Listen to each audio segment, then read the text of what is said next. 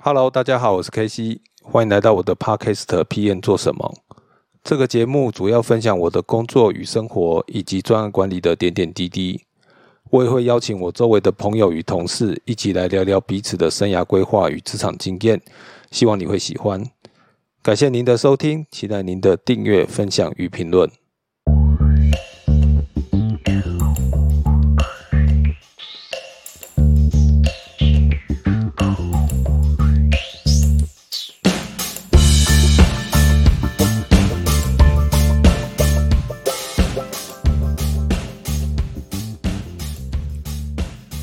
大家好，欢迎来到 PN 做什么？我是 K C。这集的录制时间是二零二二年的五月九号。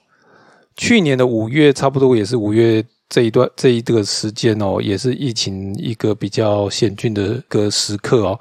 啊，我记得去年大概是五月十四号左右进入这个呃三级警戒，所以很多人就呃被迫在家里上班哦。那今年也是五月。看起来疫情又来到一个新的高坡。那呃，这上个礼拜疫情大概有感染疫的人员，全台大概有每天都有四万多左右。那在这个状况之下，跟当然跟去年还是有些有点不太一样，因为去年的疫疫苗的这个重打疫苗的这个呃普及率啊，还有这个疫苗那时候是以 Delta 为主嘛。所以它产生的重症的这个跟影响啊，其实都是比较严重的。那我们现在遇到的是 Omicron，那 Omicron 基本上传染力强，但是以轻症为主哦。很多人其实中了之后，呃，感觉就像得了流感哦，休息了两三天就好了。那当然，这个危险性不可同日而语哦。但是我想，呃，疫情对整个这个世界，呃，所有的人类的生活、工作的方式哦，应该都有产生非常巨大的改变。前一阵子，Airbnb 的 CEO Brian Chesky 接受 Time 的访问哦，他在这里有提到哈，现在 Airbnb 的美国员工哦，都能够在不减薪的前提之下呢，可以永久的远端工作，同时他也允许每个员工哦，可以有三个月的海外工作。这些员工的薪酬呢，并不会因为地域不同而有所差别哦。这代表了什么呢？你呃，可能住在西谷，或住在西雅图，或住在纽约，甚至住在这个德州，那大家领的薪水呢，都是一样的，不会因为你住的地方不同，然后地域有差别，就造成你的薪水不一样。那对于不是美国的原生员工，比如说台湾人，他去美国念书。然后又在 Airbnb 工作，像这种人呢，他其实有三个月的时间呢，就可以不用待在美国，可以回台湾工作，那跟他自己的家人相处。在宣布这个事情之后，Airbnb 的招募网站哦，从后台看哦，涌入将近一百万人次的这个流流量哦，所以可以想见哦，很多人其实非常从对这种。自由的生活，这种远端的工作是有一定的憧憬的。那在戏谷很多公司，其实就是以戏谷为中心，其实会画出一个很大的区块哦。就是你在这个区域内的薪水呢，它其实是比较高的，因为戏谷这一带的这个物价高，房价也很高。那你超过这条线之后，你住的越远啊，你的薪水会跟着递减哦。那在二零一九年之前呢，这是一个常态哦，就是理所当然的，每个公司基本上都会这样子做。那公司都希望你住的越近越好嘛，所以你就比较方便上班啊。但是随着这个 COVID-19 疫情的到来呢，很多游戏规则都被打破了，远端工作就变成一个理所当然的这个选项哦。呃，很多人在疫情的期间哦，就是搬离了细国，搬到这个。加州其他的比较深山的地方哦，那甚至我有听过有人就是几个同事就是单身的，他们就在一个比较风景优美的地方就租了一个度假小屋，就在那边工作了两年哦。所以这种 work from home 呢，其实就变成一个嗯，算是很常态的一种方式哦。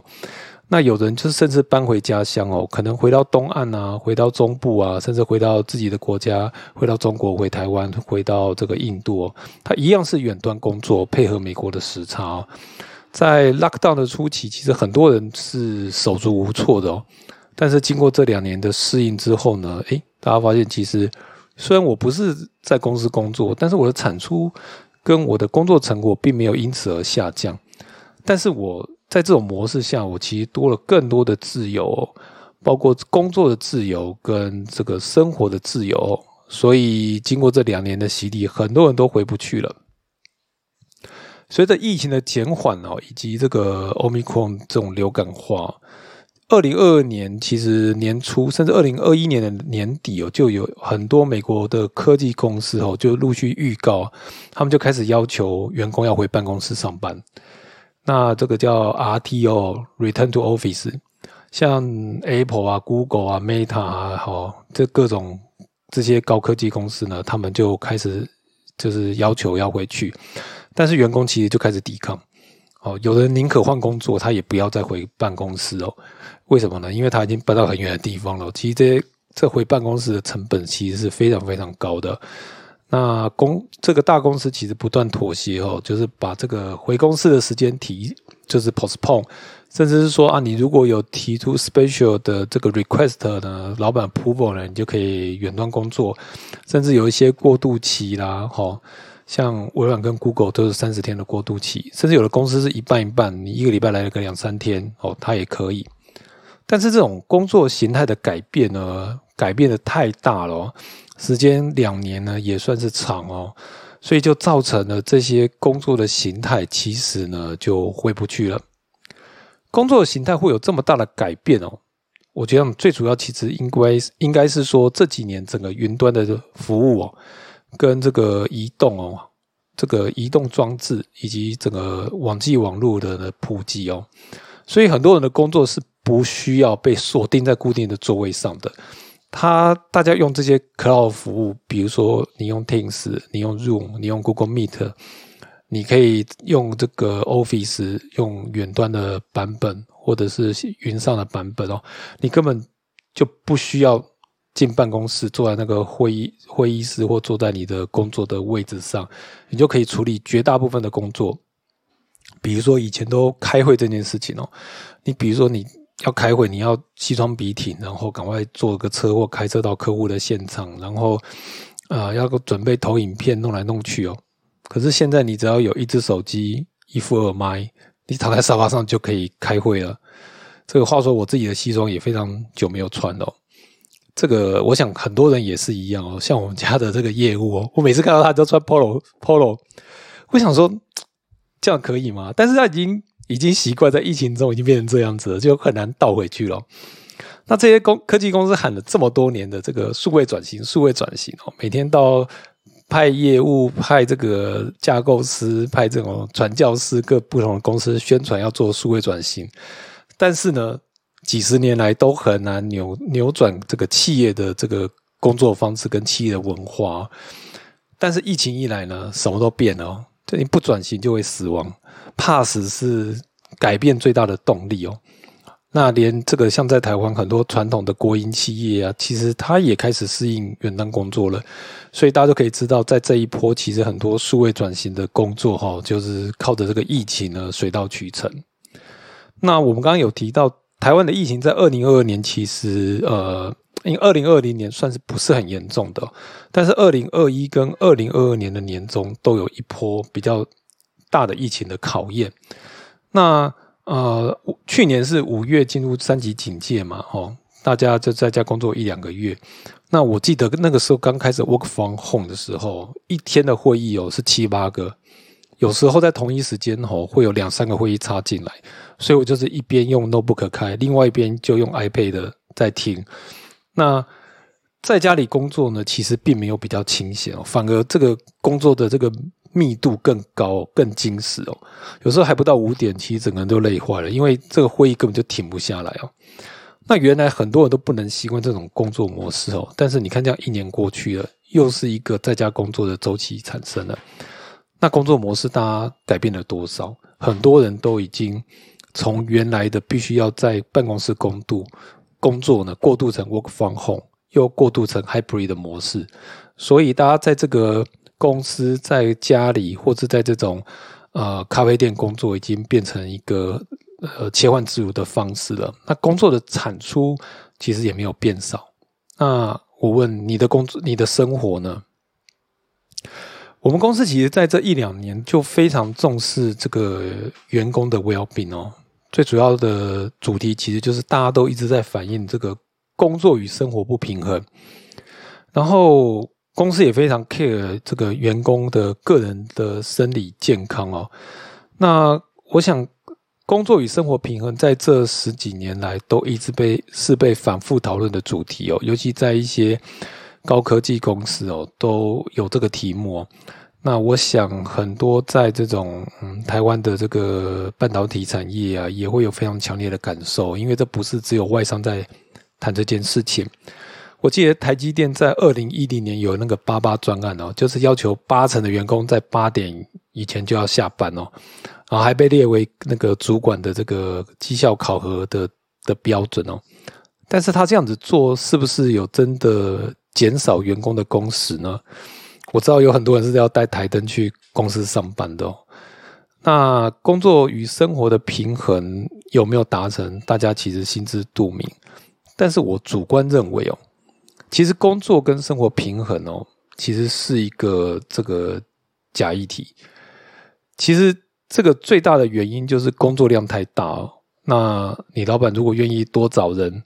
稍微塞一点事情给员工，那不是就解决了吗？有时候你就会看公司在处理这件事情，也是蛮好笑的。因为为了要让大家能够工作与生活平衡，所以呢，还要在假日开一个会来办 workshop，出作业让大家来来做，让大家来假日练习如何工作与生活就是要平衡。可是你这想想，这就是变相又让每个人的工作。的这个 loading 又增加了，所以你就想这些聪明人聚在一起，有时候还是会做一些很 stupid 的事情哦。我一直觉得工作与生活是假议题哦，我又再再次重复这一次，因为你如果你待的一个产业啊，就是一个有成长哦，而且机会很多的公司哦，整个公司基本上都会用一个最大的力量在运转哦。所以，你如果身为这个公司的员工呢，你本来就会承受到高压、高工时与高工作量，但是这通常都会搭配了高报酬与高福利哦。一旦这个公司运转力量减弱，高报酬、高福利、高压、高工时跟高工作量，他们这个绑在一起的东西都会一起消失。那真的是你选择要进这间公司的期望吗？所以有的人其实是会做出选择的，就是他会找那些压力没有很大，但是他可以兼顾家庭跟生活的一些工作岗位，但是钱可能没有这么多，或者是有的人呢，就是利用这个工作这个体力还好的前十年前二十年呢，把这个钱赚饱，赚饱之后呢，急流勇退，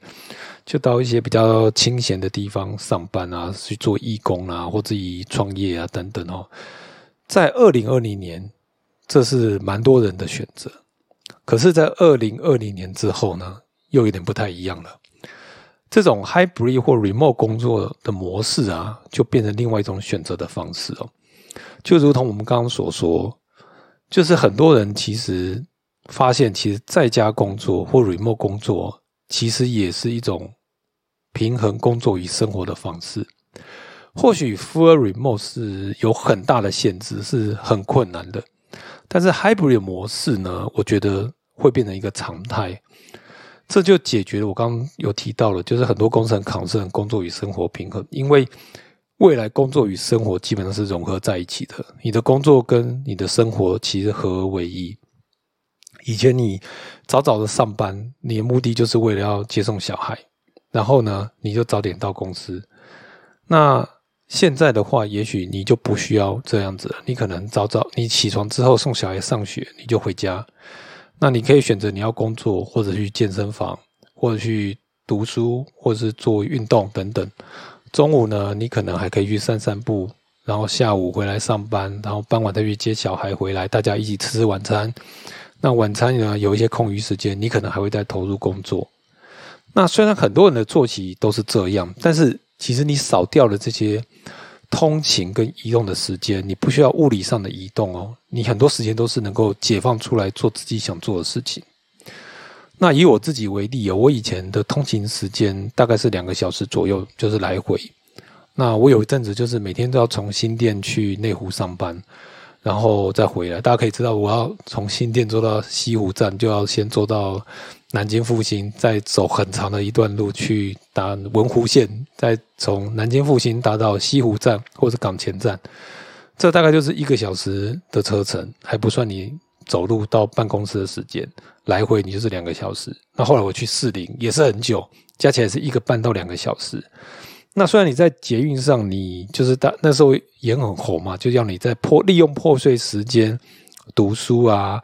听 podcast 啊，或者甚至听听音乐，偶尔处理一点 email 等等。但是这些时间都太过碎片了。其实很多时间你的工作或者是你的这个娱乐的或学习的成效是非常有限的。但是你现在都可以把这些时间解放出来，拿去上健身房，因为你通勤这一个小时，你可能就可以在健身房，就是花掉一个小时，或者是甚至睡饱一点，提升你自己的生活品质，或者是更早开始工作，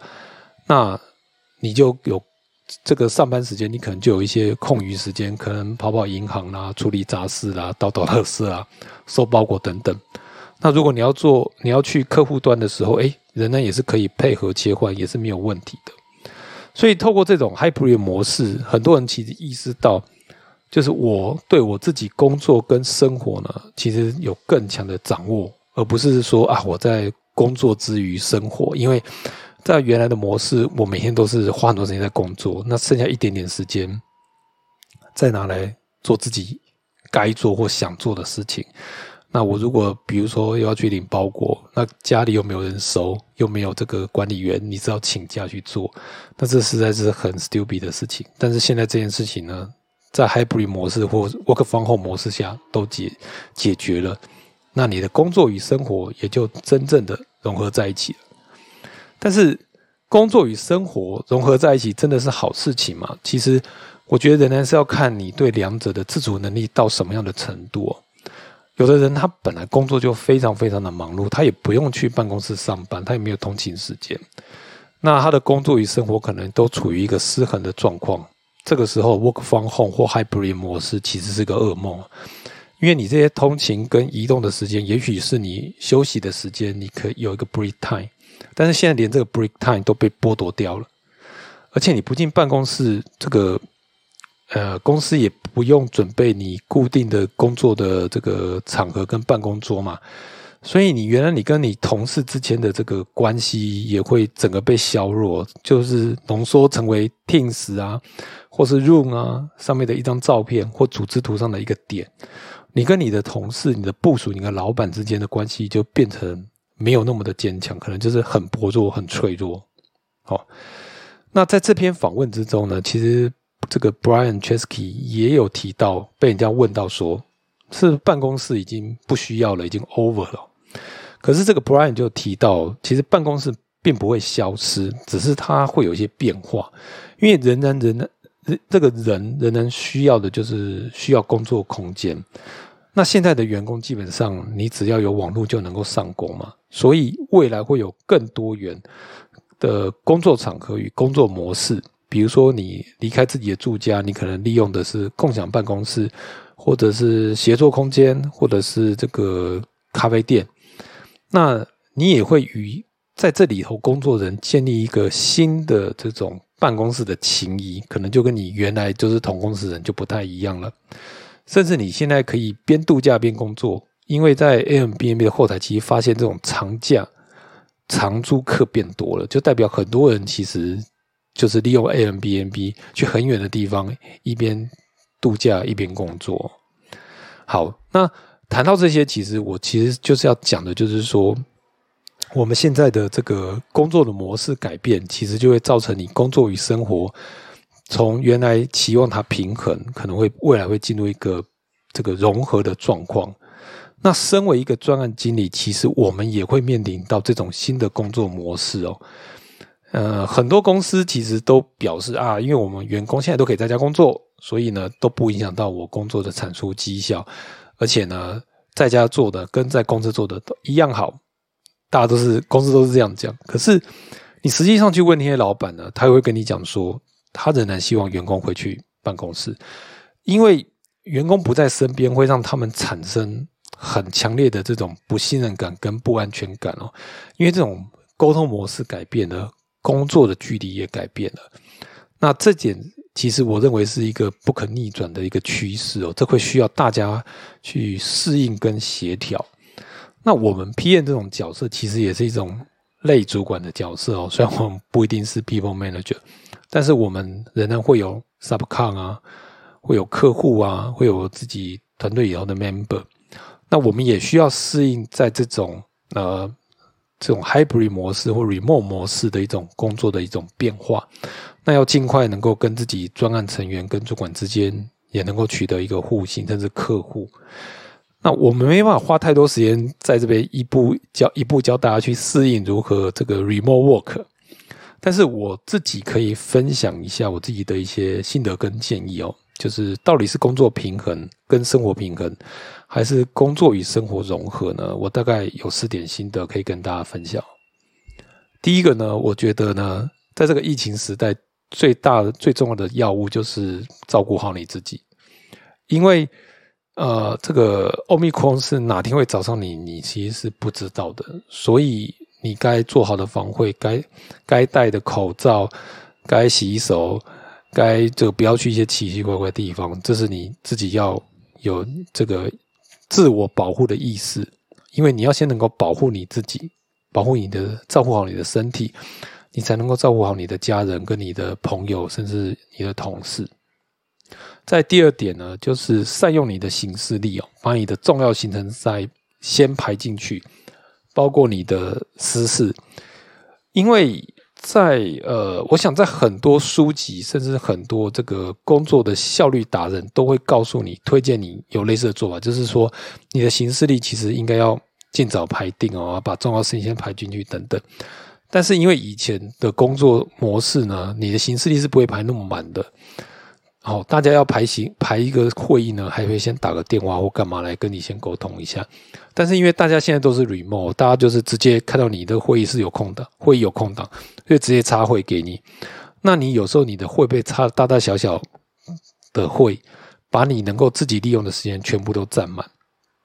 那我觉得你要能够对你的自己时间要能够充分利用，你就得要有自主权，自主权，所以就要从你掌握你的行事力开始。所以你应该要先把你行事里头重要的活动都先填满，不就是从礼拜天到礼拜六，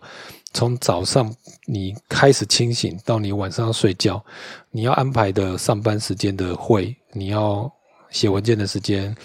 你要读书的时间。你要这个写 podcast 的讲稿的时间等等，这些你都应该先把它 book 好，不要让人家有机会去占用到它。第三点呢，我认为是必须维持这个必要的这种公司社交，因为你的远距工作变多了，以前你这些非常习惯的跟同事拉累啦、茶水间聊天的时间啊、上厕所跟同学拉塞的时间啊，通通都不见了。你现在其实就是一个人在家里头，你就是旁边有小孩子、有老婆、有宠物，那也就是面对的都是就是你自己最亲的人。那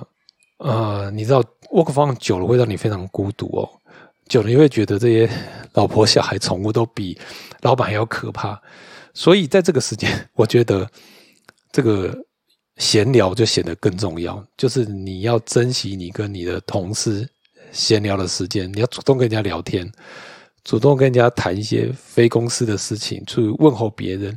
甚至有时候公司还是会有一些聚会或者是饭局。我觉得这是值得的投资跟值得的冒险，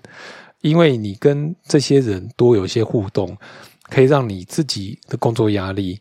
不管是工作上的压力，或者生活上的压力，会有一个舒缓，有一个释放，而不是都一直待在家里头。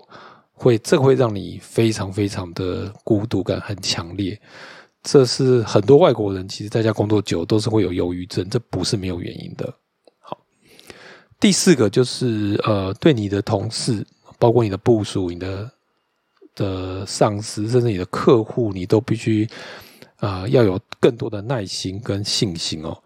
因为我们其实都是一同在适应跟见证这个工作模式的变化。那我想，今年已经是疫情的第三年，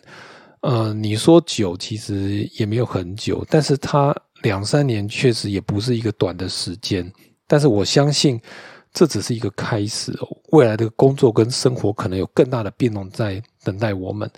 所以，我们其实对我们周围的人需要有更多的耐心跟信心哦，就是相信我们大家都能够一同走过这个关卡。好的，以上就是我自己的这个四点心得跟建议哦，其实应该跟大家想象的有点不太一样。那呃，希望大家在这个疫情的期间都能够平平安安的度过，亲朋好友、家人、同事都平安。那我们今天的节目就到这里了，谢谢大家的收听。那你的生活跟工作有没有改变呢？你有没有受到什么新的冲击？你的生活与工作是平衡的吗？还是其实你已经融合在一起了？